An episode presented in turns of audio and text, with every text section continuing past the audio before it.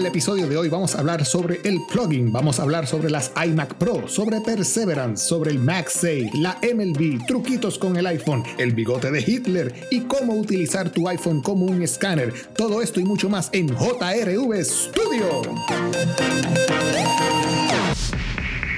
En el pasado podcast de JRV Studio utilizamos una herramienta la cual nos ayudó a darle un toque diferente a nuestro podcast. En esa ocasión utilizamos eh, la herramienta de Ferrite Recording Studio, que es una aplicación la cual usted puede grabar su podcast utilizando simplemente su iPad. Pero el detalle al que, al que me voy a referir en estos momentos es que cuando usted usa la aplicación o usted escucha los podcasts que a usted le gustan, no sé si usted ha notado que cada vez que usted escucha un podcast, eh, por ejemplo, si yo en la aplicación de Apple Podcast estoy escuchando un podcast, puedo ver que en la parte superior de la aplicación hay un recuadro donde se encuentra el logo o el distintivo que, del podcast. En este caso, pues si están escuchando el podcast de JRV Studio, pues pueden darse cuenta que en la parte superior se encuentra eh, nuestro logo. Y mientras transcurre el podcast, ustedes van viendo que van cambiando las imágenes. Y esto es porque nosotros queríamos hacer ese mismo detalle hace mucho tiempo atrás cuando empezamos a crear nuestro podcast, pero no sabíamos cómo, estábamos buscando la información eh, hasta que lo logramos. Y me di cuenta que uno de los podcasts que yo sigo, que es el podcast de Apple Insider del el señor Steven Robles, utilizaba la misma técnica. En el podcast usted podía ver encima imágenes de, de lo que él estaba hablando en ese momento y yo quería hacer eso. Así que le escribí un mensaje a Steven Robles por Twitter haciéndole esa pregunta, o sea, ¿cómo yo logro hacer que mis imágenes se vean también en la aplicación de podcast mientras estamos escuchando el audio. Y Steven Robles de Apple Insider fue muy amable conmigo y me contestó la pregunta rápidamente, me escribió un email para atrás y me dijo, Hey Jorge, thanks for listening. I use Ferrite, an iPad app to edit my podcast and it has an easy way to add chapters like that. On Mac, I recommend trying this. Y me envía un link de una aplicación que la voy a buscar ahora mismito que se llama Forecast. Así que él me hace dos recomendaciones. Me hace la recomendación de Ferrite y me hace la recomendación de Forecast. Forecast, a pesar de que está, eh, es nativa, o mejor dicho, es, eh, se utiliza dentro de la Mac, eh, no la usé en ese momento, la, la bajé y la dejé standby para probarla más adelante, pero me dediqué más a Ferrite, ya que Ferrite es una aplicación que ya yo sí tengo instalada en el iPad y la he tocado en ciertas ocasiones y me gusta mucho. Y en ese sentido, utilicé su recomendación de utilizar Ferrite. Steven Roberts, pues más o menos en su email, me explicó cómo es que se usa Ferrite y si usted se dirige a su iPad y usted baja la aplicación de Ferrite, con la aplicación de Ferrite usted puede grabar un podcast, usted puede tener más de un track en, en la aplicación, puede eh, hacer cortes, puede trimear el audio y en este caso yo quería utilizar Ferrite para colocar las imágenes, las fotos de las cuales cuando yo esté hablando de algo, ellas van a aparecer en el podcast. Así que bajé el audio del podcast pasado, lo coloqué dentro de Ferrite y comencé a hacer la edición es sumamente fácil. Uno pues deja que el cursor o mejor dicho el timeline corra y cuando llega a un sitio en específico donde usted quiere colocar una imagen, pues usted hace un marker eh, en Ferrite y entonces ese marker tiene una sección donde usted toca y usted baja y coloca la foto que usted eh, quiere utilizar en esa zona. Y la imagen se va a repetir hasta que comience la nueva imagen. Es bien interesante eh, el proceso. Una vez uno termina de colocar los chapters, dentro del podcast y utiliza Ferrite para colocar las imágenes. Entonces uno vuelve a exportar el, podcast en un MP3 y lo sube a la nube como siempre hacemos. Así que si tú deseas eh, que tus podcasts también tengan imágenes fotográficas a través del timeline para que el oyente pueda ver de qué tú estás hablando, eh, dale una miradita a Ferrite. Creo que se consigue en el Apple Store. Se consigue, si más no me equivoco, puede ser que por 5 dólares. La aplicación es muy buena y sirve para grabar podcast on the go. Si estás en la calle y de repente quieres entrevistar o, hablar sobre algo, abres, no tienes que esperar a llegar a tu hogar o a tu estudio para hacer la grabación. Simplemente abres tu aplicación, puede ser el celular, puede ser este el iPad y comienzas a grabar en Ferrite. Así que cada vez que usted eh, eh, esté escuchando el podcast de JRV Studio o cualquier otro podcast y escuche alguna noticia o algo interesante que le gustaría eh, ver, pues mire el podcast, mire la imagen, a ver qué imagen está mostrando mostrándose en esos momentos que vaya en relación con lo que está escuchando para saber más o menos de qué tema se está tocando en el momento. Así que eh, ya saben, Ferrite para colocar chapters markers en su podcast. Muchas gracias a mi amigo Steven Robles allá en Apple Insider por el truquito, por la, técnica y por el, el detalle que tuvo en decirme cómo hacer este tipo de funcionamiento con las fotos mezclándolas con el audio en los podcasts. Gracias, Steven. Y de Ferrite nos vamos ahora hacia el plugin. Tú sabes lo que es el plugin, que no sabes lo que es el plugin. Pues mira, yo te voy a explicar lo que es el plugin. A ti te gusta hacer ejercicio, a ti te gusta caminar, a ti te gusta correr, a ti te gusta eh, ir a la playa, a yoguear, etcétera, etcétera. Pues el plugin es, una, es, es un hábito que se ha creado en Suecia como para el 2016, donde eh, es una combinación, de, podemos decir, de jogging y de recoger basura. O sea, en otras palabras, mientras usted va yogueando, va caminando, está haciendo sus ejercicios en el ambiente, eh, afuera en la calle, en la montaña, en el campo, en la, en la ciudad, en la playa, etcétera, etcétera, y usted ve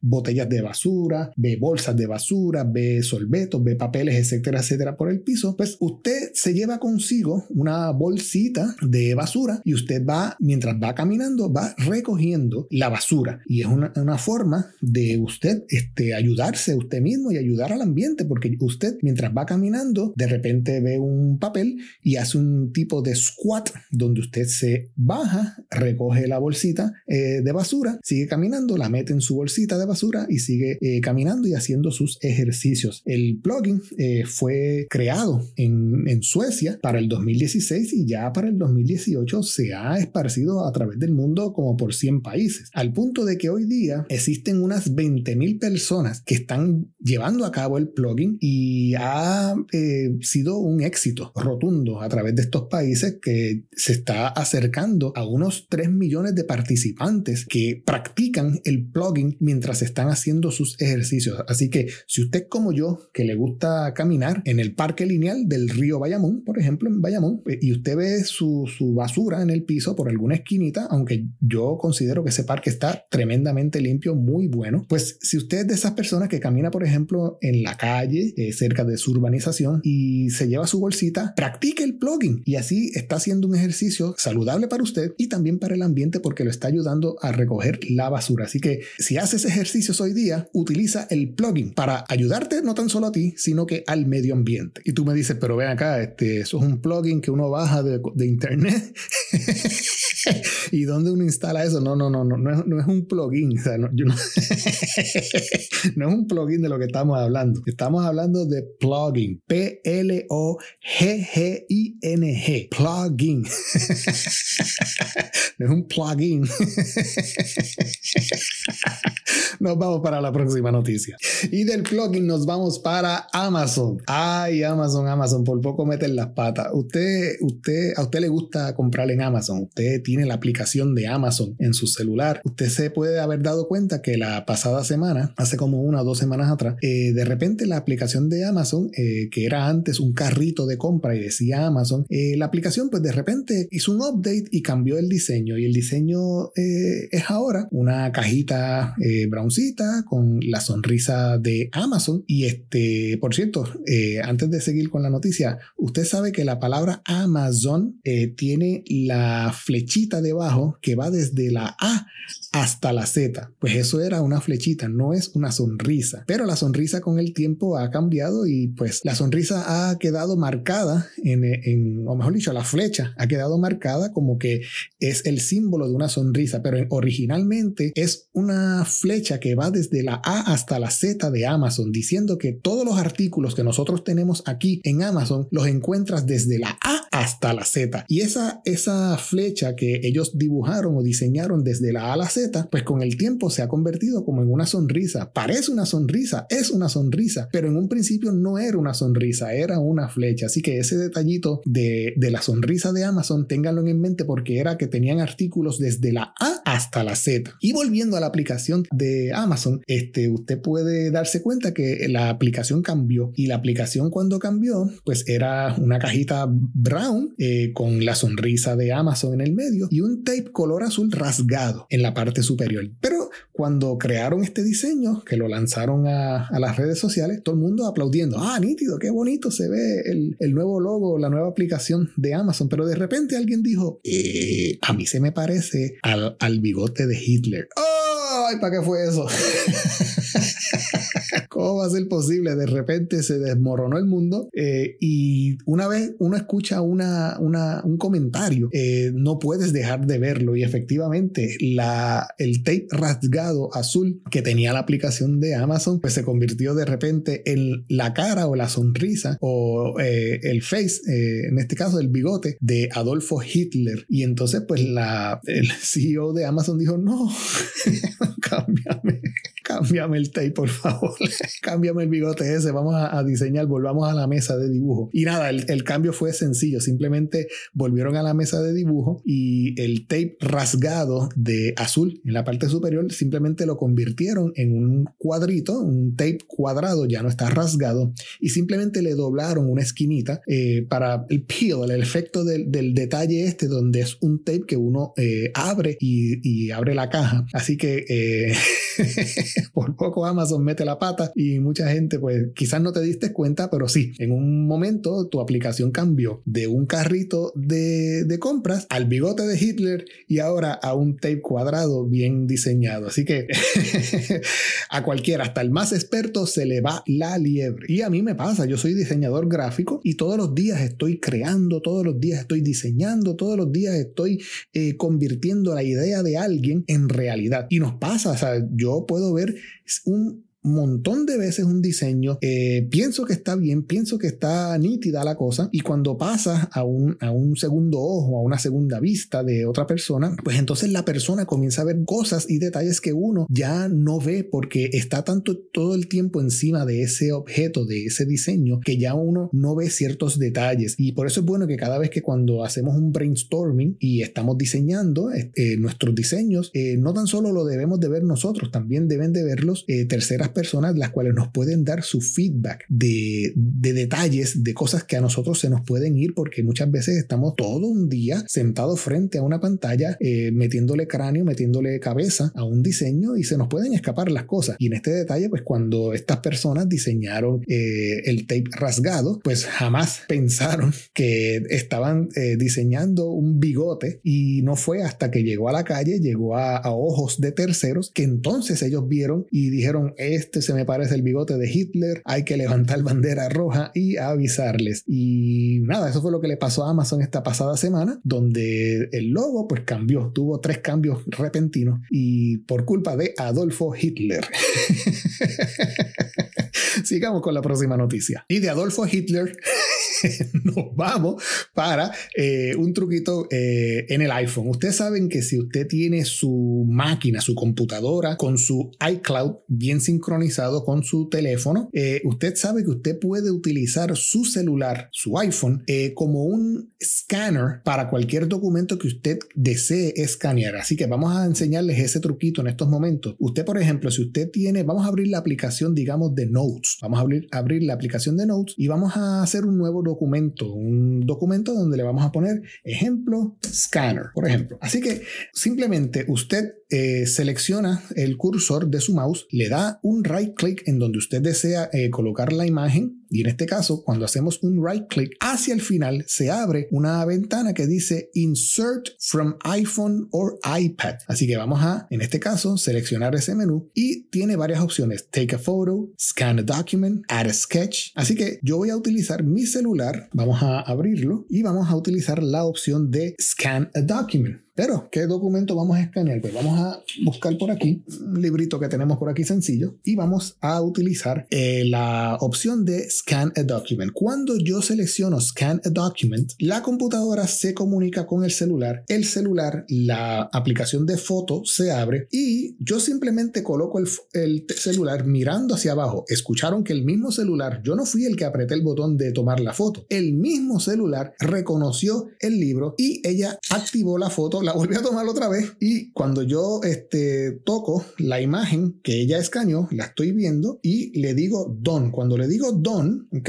Y le digo save y cierro la, la aplicación, rápidamente en la computadora se abre el documento escaneado que en esta ocasión fueron dos veces. La imagen se eh, escaneó dos veces y aparece la imagen completamente colocada en el documento, en este caso en el documento que estoy abriendo en la aplicación de Notes. Así que si usted necesita escanear o enviar un documento, digamos un PDF de, digamos, este, unas notas, un documento, etcétera, etcétera, que usted necesita enviarle a alguna persona y ese documento usted lo tiene en papel y necesita enviarlo por email, pues usted puede, usted puede abrir su aplicación de email y teniendo ya el celular sincronizado con su computadora, con su iCloud account, es simplemente le hace un right click al mouse y selecciona la opción de scan a document con iPhone. En este caso, si yo como tengo un iPhone y un iPad, pues los dos están sincronizados con la computadora y me da la opción de hacerlo tanto con el iPhone o con el iPad. En este caso, pues yo seleccioné eh, la versión de iPhone, el iPhone se abrió, abrió la, la aplicación de fotos, lo coloqué sobre el documento y él reconoce el tamaño del papel, hace una marca y hace la fotografía instantánea. Le decimos done, le decimos save y el documento vuela hacia la computadora y se coloca en el documento. Así que eso es una forma de usted escanear rápidamente un documento con su teléfono para enviarlo a través de cualquier correo electrónico o en la creación de un documento nuevo. Así que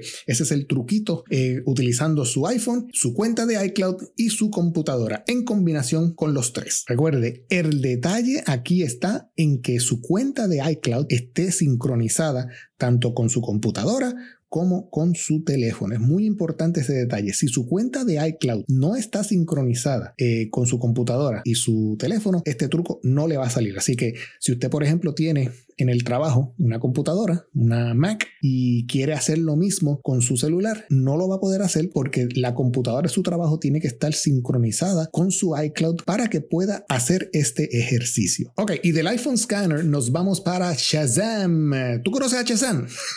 no es el que, no el superhéroe que dice Shazam. No, no, no, no. Shazam es una aplicación la cual te ayuda a escuchar eh, la música que se está tocando en el ambiente y te dice que tipo de música te está, estás escuchando en ese momento si es que no la reconoces. Pues tú sabías que Shazam eh, fue comprado por Apple y Apple introduce a Shazam dentro ya de su iOS 14, que es el más reciente. Y, pero tú dices, ¿pero dónde yo lo encuentro? Pues mira, muy fácil, te voy a enseñar. Usted busca en los settings de su teléfono y busca la sección donde dice Control Center. Cuando usted va al Control Center, usted le da hacia abajo y va a haber una sección donde dice Include in Control Center. Pero hay otra más abajo que dice More Control y si se fija, usted va a encontrar una que dice Music Recognition y tiene el simbolito de Shazam. Cuando usted toca el botón verde plus para añadirlo, él sube arriba y eso significa que ya el loguito de Shazam se encuentra en su Control Center de su iPhone. Así que ya uno puede salir de los settings y como yo accedo al Control Center, pues con mi dedito voy hacia la parte de arriba del celular y deslizo hacia abajo y aparecen los iconos que están incluidos ya en el Control Center. Y si se fija, dentro del Control Center, pues ya tengo el simbolito de Shazam. Y ahora lo que falta es que vamos a hacer una prueba. Eh, por ejemplo, eh, oye Suri,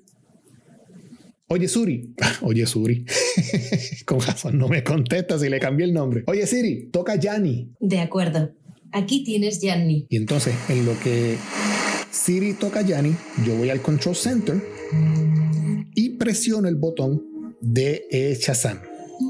Levanto el celular para que escuche la música que está tocando. Va a tardar un par de minutos en lo que él reconoce el sonido, reconoce la música y después me va a decir quién es ese, ese autor y qué música yo estoy escuchando. Lo reconoció, se abre una imagen arriba, déjame parar la musiquita. Oye Siri, detén la música. Sí, porque si no me, me cantan con el copyright. y entonces, cuando yo le digo a Siri, cuando voy donde Shazam y toco la notificación que él me bajó, navega hacia, los, eh, hacia una página web de Shazam, donde entonces me muestra la música que está tocando el autor y donde yo puedo encontrar esa música. Y efectivamente, eh, tenemos aquí que nos dice que la música se llama Acroyali Standing in Motion de Yanni. Me dice, quiero escucharla en Apple Music y me da también eh, dónde se encuentra esa música. Por ejemplo, se encuentra en el disco eh, Live at the Acropolis, Essentials, New Age Essentials y Essentials de Yanni. Así que si yo pues quiero entonces escuchar la música que estoy escuchando, por ejemplo, esto me sirve mucho si yo estoy en un Starbucks, por ejemplo, tomando un cafecito y en el fondo pues escucho esa música, busco Shazam, que ya se encuentra eh, nativo dentro del de, iOS 14 y presiono el botón de Shazam, eh, dejo que él escuche la música de ambiente y me lleva hasta el disco. Una vez encuentro el disco, le digo Listen on Apple Music. Apple Music se abre y comienza a tocar la música de eh, Yanni. Este disco de Yanni Live at the Acropolis es tremendo. Se lo recomiendo a todo el mundo. Vamos a darle stop para que no me den copyright. y ese era el truquito también de esta semana, donde ya sabemos que Shazam ya no es una aplicación aparte, ya está nativo dentro del iOS 14 que usted lo puede eh, incluir en su Control Center para activarlo y ver qué tipo de música se está tocando en el ambiente la cual usted le interesa. ¡Shazam! Y de Shazam nos vamos para una patente de Apple. ¿Sabías que Apple recientemente tiró una patente la cual eh, me dice a mí que próximamente vamos a estar viendo iPhones eh, los cuales ya no vamos a tener el conector Lightning eh, en la parte inferior de él para cargarlo? El Lightning, al parecer, en los próximos iPhones, todavía no se sabe cuál es, si es el 13, el 14, el 15 o el 20, el, el Lightning va a desaparecer y se va a incluir el MagSafe Ustedes se recuerdan que el iPhone 12 tiene una habilidad la cual él carga por la parte de, eh, atrás, la parte plana, eh, con un imán, eh, como si fuera el reloj, el Apple Watch, donde usted le coloca el, el y entonces el iPhone recarga magnéticamente, wireless, como diríamos por ahí. así que utilizando esa misma técnica, pues al parecer Apple ya hizo una patente donde el cable en este caso no va a ser Lightning, de USB a Lightning, sino que va a ser eh, de USB a MagSafe, donde en la parte inferior de su iPhone el tipo de conexión va a ser como un MagSafe. Usted se recuerda eh, que las MacBook Pro, eh, yo diría que del 2012 hacia abajo, tenían el conector MagSafe y el conector MagSafe fue sustituido por el conector USB-C. Y muchos dijeron, ay, no, me cambiaron el USB-C, eh, a mí me encantaba más el MagSafe y, y era más por cuestión de seguridad, ya que con el USB-C, el cable USB-C está, eh, como quien dice, eh, lock, está anclado a su MacBook Pro. Y si, por ejemplo, usted está sentado, digamos, en, en una tienda como Starbucks, por ejemplo, y está haciendo algún tipo de trabajo y tiene su computadora recargando de la pared, cualquier persona puede pasar por al lado y sin querer queriendo llevarse su cable enredado y también por ahí para abajo se va su MacBook enredada. Cuando existía el cable MagSafe, pues esa preocupación de los usuarios desaparece ya que el cable está conectado por un imán recargando la laptop. Y en este caso si ocurre el mismo escenario donde una persona pasa por el lado de su cable y se lo lleva enredado, pues simplemente se va a despegar el cable de la laptop manteniendo la laptop en la mesa y solamente el cable sale eh, eh, suelto hacia el aire y no hay desastre alguno, simplemente se despegó el cable, ya la máquina no está eh, recargando. Así que un rumor fuerte es que para los próximos iPhone ya no vamos a tener el cable Lightning, sino que va a ser cambiado, sustituido por el cable MagSafe. Así que pendientes a esa noticia. Y del MagSafe nos vamos para la MLB. MLB, ay, esta noticia sí que me duele mucho en el alma. ya que a mí pues me, me, gusta mucho ver los deportes, en este caso pues MLB, los juegos de pelota. Y la noticia eh, mala en, este, en esta ocasión es que ya el Apple TV, eh, los primeros Apple TVs, en este caso los 720 y los 1080p, eh, la aplicación MLB también se va a ir. Ustedes recuerdan que en semanas pasadas yo les mencioné en otros podcasts que tanto YouTube como CBS All Access ya no va a estar dentro de los Apple, de los primeros Apple TVs. Van a brincar solamente a el Apple TV 4K y el Apple TV HD. Eh, pues también la MLB tomó esa decisión y va a eliminar por completo la aplicación de MLB eh, para los usuarios de Apple TV eh, viejos. Así que se me, están, me está picando la mano. me están dando la gana de comprarme un nuevo Apple TV HD o 4K. Eh, vamos a ver qué pasa. Pasamos para la próxima noticia. Y de la MLB brincamos a la iMac Pro. Ustedes saben que existe la iMac que es como quien dice eh, la computadora, eh, la bebé de, Steve Jobs. Y en este caso la iMac, pues a través de los años ha evolucionado. Y de iMac sencilla hay un modelo que se llama el iMac Pro. Y eh, Apple en estos momentos, pues si usted se dirige a la página web de Apple, usted puede ver que usted puede comprar una iMac normal, regular, y también puede comprar la opción Pro. Pero si se da cuenta, al momento de comprar, no tiene más ninguna opción, no puede eh, alterar la, el, modelo básico que está en unos 5 eh, mil dólares. Y eh, si se fija bien en la parte superior, dice while supplies last. O sea que ahora mismo Apple les, nos está vendiendo la iMac Pro lo que le queda en el almacén. Y eso dice muchas cosas. Eso significa que próximamente vendrán nuevas iMac.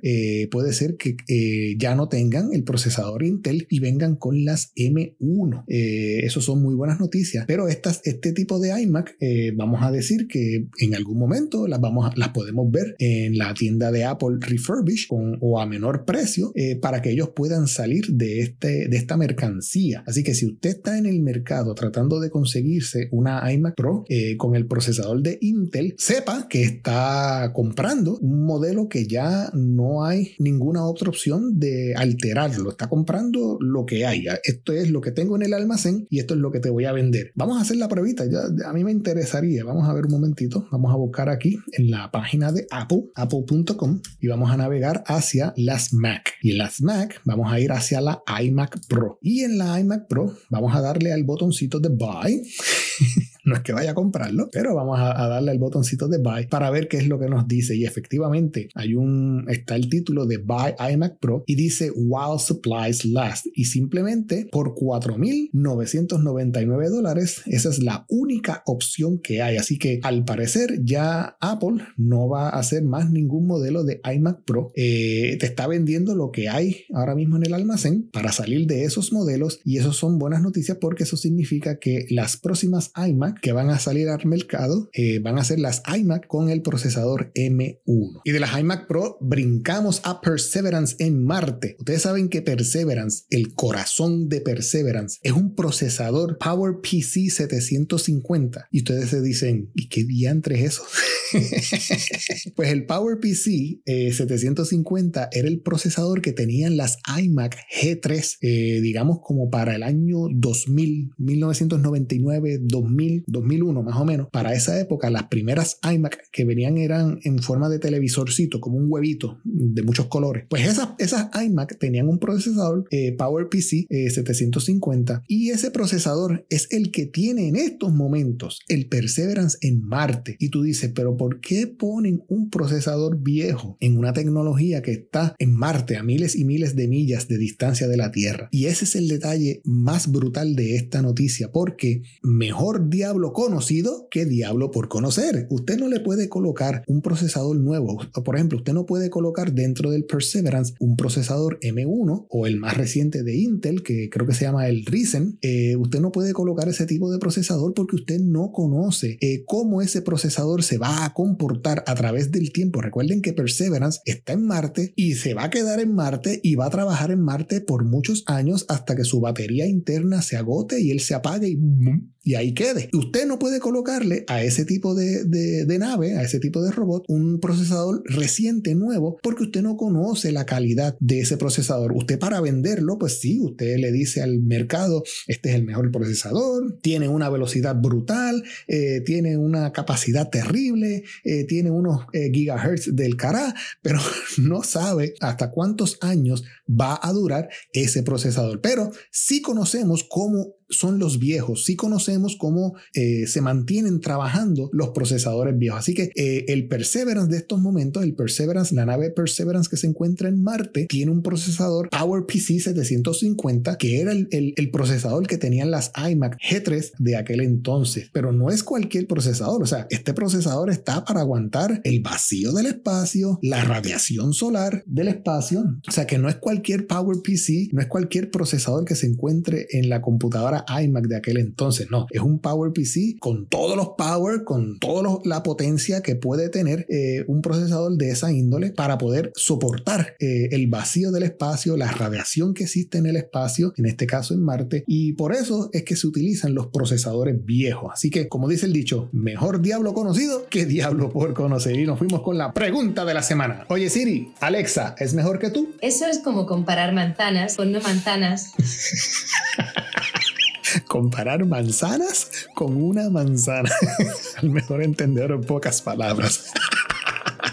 Y no me quiero despedir, no sin antes decirte que si de las noticias más importantes localmente aquí en Puerto Rico tú te quieres enterar, a 00 titulares en Twitter tú debes seguir. Síguelo como arroba 00 titulares que son más rápidos que la noticia. Y de igual forma, si tienes alguna pregunta, si tienes alguna duda de cómo funciona X o Y cosa eh, relacionado al tema de Apple o cualquier otra pregunta, porque si nos hacen una pregunta sobre NASA, pues buscamos la información y te la damos. Pero de igual forma, si alguna pregunta, alguna duda que quieres que nosotros contestemos aquí en vivo en el programa, simplemente nos escribes a jrvstudiopr.me.com para contestarte tus preguntas en JRV Studio.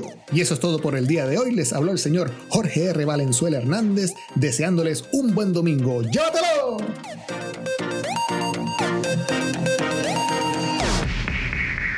Un ratón le dice a una rata, ¿qué haces ahí sentada? Estoy esperando un ratito. oh my God.